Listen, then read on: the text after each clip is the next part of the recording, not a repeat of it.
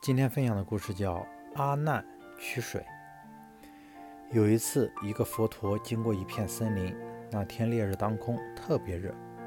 他觉得口渴，就告诉逝者阿难：“我们不久前曾跨过一条小溪，你回去到小溪边帮我取一些水来。”阿难回头去找那条小溪，但小溪实在太小了，再加上有一些车子经过。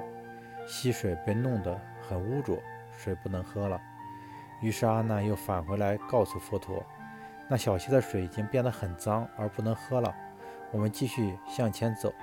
我知道有一条河离这里才几里路。”佛陀说：“不，你还是回到刚才那条小溪去。”阿难表面遵从，但内心并不服气。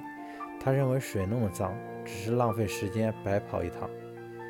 他往小溪的途中，自己就想：为什么水浑浊了，师傅还要坚持要那里的水？明明我就没有错嘛！不行，我要回去找师傅理论。走了一半路，又跑回来，说：“您为什么坚持？”佛陀不加解释，语气坚定地说：“你再去。”阿难觉得师傅好固执，但也只好遵从。当他再来到那条溪流旁，那溪水就像它原来那么清澈纯净，泥沙已经流走了。阿难笑了，提着水跳着回来，拜在佛陀脚下说：“师傅，你给我上了伟大的一课。没有什么东西是永恒的，只需要耐心。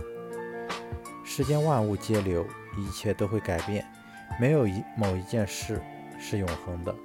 用变化和发展的观点看待一切事物，在人世间就会处之泰然。”不要因事物变化的观念而仍在原地踏步。